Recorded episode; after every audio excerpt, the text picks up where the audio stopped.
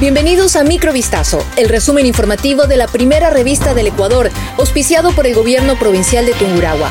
Soy Gabriela Pinasco y estas son las noticias que marcaron la jornada del día. Daniel Novoa prevé hacer su primer viaje oficial como presidente de Ecuador a Buenos Aires para asistir a la investidura del presidente electo de Argentina, Javier Milei, cuya ceremonia se llevará a cabo el próximo domingo. A falta todavía de confirmación oficial, Novoa acudirá al cambio de mando presidencial en Argentina acompañado de su ministra de Relaciones Exteriores y Movilidad Humana, Gabriela Sommerfeld, según indicaron en la Cancillería. Novoa asumió el cargo el pasado 23 de noviembre en la Asamblea Nacional, donde el colombiano Gustavo Petro fue el único jefe de Estado entre los asistentes. El día del triunfo electoral de Milei, Novoa felicitó al presidente electo argentino y lo invitó a trabajar en conjunto por el fortalecimiento de las relaciones entre ambos países.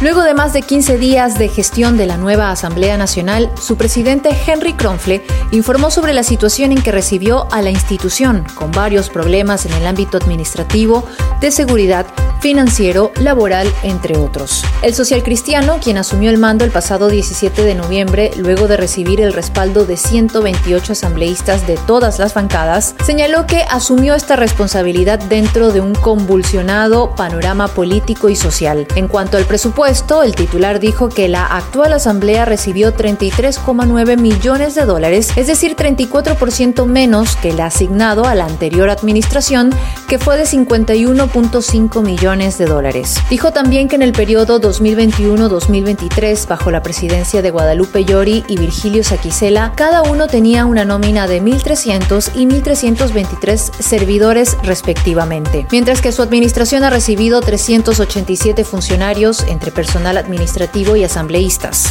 Un juez de Guayaquil dispuso que Iván Espinel, exministro en el gobierno de Lenín Moreno, sea trasladado de una cárcel de Guayaquil a un hospital de Manabí. En abril de este año, el sentenciado también intentó salir en libertad con una acción jurisdiccional. El SNAI comunicó que la decisión fue tomada por un juez de la Unidad Judicial Especializada de Garantías Penitenciarias de Guayaquil, quien dispuso su traslado hacia el Hospital de Especialidades Santa Margarita del Cantón Puerto Viejo en Manabí, bajo el argumento de que en dicho establecimiento se garantizará su derecho a la salud. No es la primera vez que el exministro de Inclusión Económica y Social ejecuta maniobras para salir de prisión, puesto que en abril de 2023 presentó un recurso jurisdiccional para ser beneficiario del régimen semiabierto, pero no cumplió con los requisitos necesarios.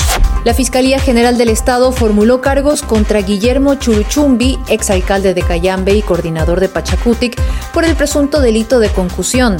Otras cuatro personas más también fueron incluidas en el proceso.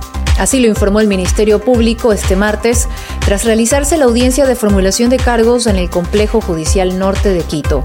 Churuchumbi y cuatro personas más habrían gestionado cobros ilegales del 5% de la remuneración mensual a los trabajadores municipales de Cayambe. Por el momento, el juez a cargo del caso dispuso la prohibición de salida del país y presentaciones periódicas una vez por semana en las dependencias de la Fiscalía para todos los procesados.